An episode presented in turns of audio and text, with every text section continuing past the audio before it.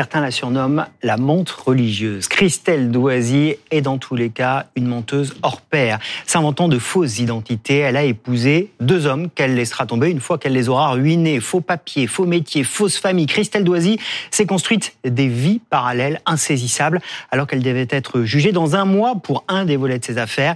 Elle vient de mettre en place un énième stratagème pour disparaître à l'étranger, probablement avec ses deux enfants qu'elle a donc soustraits à la garde de leur père. En cavale depuis huit jours, elle aurait donc fui. Tous les détails avec Elisa Trana.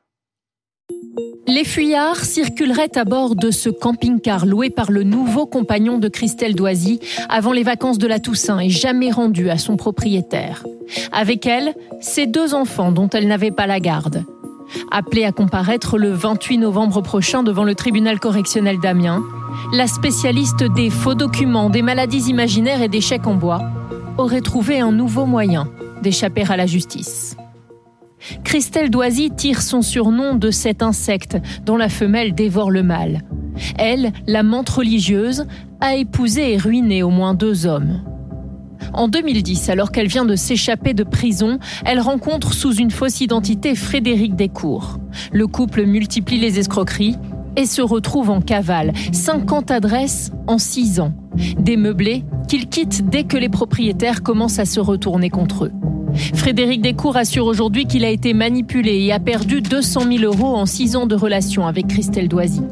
Il n'est pas la seule victime. Fin 2017, alors sous le coup d'une procédure judiciaire, la quadragénaire attire dans ses filets un autre homme, Bruno Lheureux.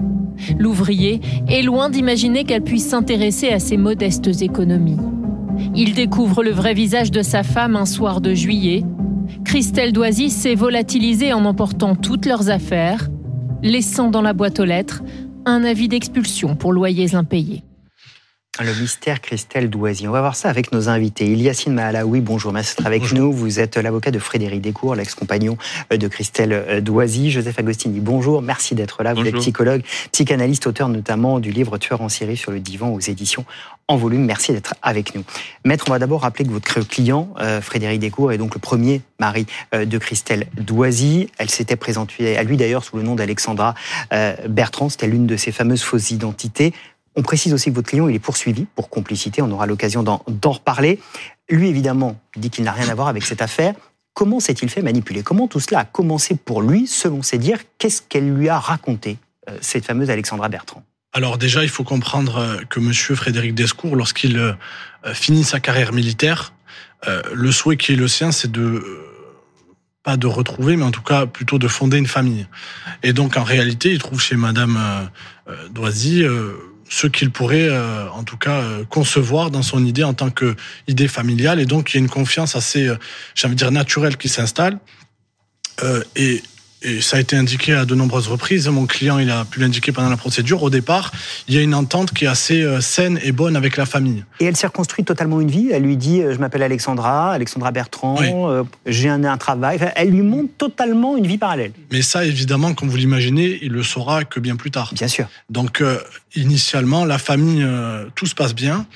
Et puis ensuite. Et tout tient la route dans son histoire alors, toute chaîne à route, il n'y a pas non plus de mensonges dès le départ qui peuvent faire penser à, une menteuse. C'est-à-dire que lui, il est de bonne foi initialement. Elle lui dit qu'elle fait quelque chose dans sa vie. Euh, elle lui dit qu'elle s'appelle comme ça. Il n'a pas de raison euh, hmm. dès le départ de se dire je suis en train de parler avec une manipulatrice. Sinon, la relation commence dangereusement. Euh, mais ce qui est sûr, c'est que d'abord avec la famille, ça se passe très bien. Mais la première phase qui est évidente, c'est la manipulation et le fait que monsieur se retrouve isolé. Hmm. C'est-à-dire que sa famille n'est plus parole ni même euh, porteuse de vertu et qu'en réalité, euh, il faut euh, désormais l'écouter à elle et que monsieur doit, j'ai envie de dire, suivre un peu les désidératas qui lui sont imposés. Elle lui ment, elle l'isole et elle va aller plus loin parce qu'elle va l'entraîner dans une théorie du complot qui font qu'ils vont déménager en permanence, ils vont avoir, ils vont multiplier les adresses. Qu'est-ce qu'elle lui dit? Alors ce qui est ce qui est très important dans ce que vous développez, c'est ce que je disais tout à l'heure en off avec votre le second invité, c'est qu'en réalité, c'est la manipulation aussi. Hein, je, je, je, laisserai le soin d'être plus euh, à même de l'expliquer, mais ça vient par strates. Et donc, si vous voulez, dès le départ, euh, par exemple, lorsqu'elle lui évoque l'idée qu'il serait poursuivi par la CPI avec un avocat international, etc. voilà. Donc, en fait, peut-être que si elle lui avait dit ça le premier jour, il aurait un peu euh, gratté sa tête en se disant bon, euh, c'est peut-être fort. Sauf que ça, ça vient à un moment de maturité, j'ai envie de dire de la manipulation, où mhm. c'est accessible. Maître Malawi, il est accusé de complicité de quoi, votre client, Monsieur Alors, De très nombreuses escroqueries. Euh, des dizaines et des dizaines et des dizaines, au RTC plutôt euh, très bien chargé, euh, mais également euh, une sorte j'ai plus la prévention exacte, mais l'asservissement aussi d'une d'une jeune fille au père qui euh, a été utilisée dans le cadre aussi de, de, ce dossier. C'est le premier mari, il y en aura un deuxième, elle va refaire le, le même stratagème. Je sais ce qu'on disait, c'est-à-dire qu'elle là où elle est très habile, cette femme, c'est qu'elle y va crescendo, elle construit sa manipulation. Oui, il y a une forme de génialité hein, euh, dans la possibilité comme ça de faire un mode opératoire au-dessous toute culpabilité, puisque c'est quand même la signature des grands manipulateurs, hein, l'impossibilité d'accéder à une culpabilité. Et il faut le dire, la facticité comme mode de vie. En quelque sorte, c'est une manière de survivre à la difficulté de l'existence. On s'organise pour être tout le temps factice. Quand les rapports sont artificiels, sont factices, alors les rapports aux autres sont tenables, sont vivables. On peut pas vivre autrement que dans la facticité, que dans la façade. Et c'est ce qui entraîne ensuite ces ricochets, hein, puisque toute forme de lien à l'autre va être sous le sceau de la manipulation. C'est à ce prix-là qu'on peut survivre finalement au lien, euh, donc à une angoisse existentielle. On avait dit à propos du docteur Roman, qui est un grand menteur, un peu, un peu comme elle, hein, comme même choisi, qu'il fallait avoir une intelligence supérieure parce qu'il faut se souvenir du mensonge là où on l'a laissé quand on parle avec une personne quand on la revoit la fois suivante pour reprendre le mensonge là où on l'a laissé. Donc s'installer dans le mensonge, oui. c'est comme une mécanique intellectuelle. Absolument. Euh, bon, alors on parle d'histoire d'histoire triste, mais qui est fascinante. Oui, et il faut avoir une passion comme ça de la perversion et un raffinement. C'est-à-dire que l'intelligence est forgée au gré des années et au fur et à mesure, comme le disait Maître Malawi, il y a comme ça cette ce savoir-faire avec la perversion. Euh, et pour les bons névrosés que nous sommes, si nous avons un peu de culpabilité chevillée au corps, c'est fascinant parce qu'il y a quelque chose dont nous serions parfaitement euh, incapables, que nous serions euh, parfaitement incapables de mettre en marche, pour la bonne et simple raison que nous avons une considération de l'autre. Nous avons intégré en hmm. quelque sorte que l'autre existe, qu'il ne faut pas lui faire du mal. Et là où elle est pleine de ressources, j'ai envie de dire, dans sa créativité, c'est que l'élément de la semaine, c'est donc qu'elle a pris la fuite, elle devait être jugée euh, dans un mois, elle avait déjà fait reporter l'audience en disant qu'elle avait été était malade. Là, c'était les vacances de la Toussaint, ses enfants les deux enfants qu'elle a eus avec votre client sont placés.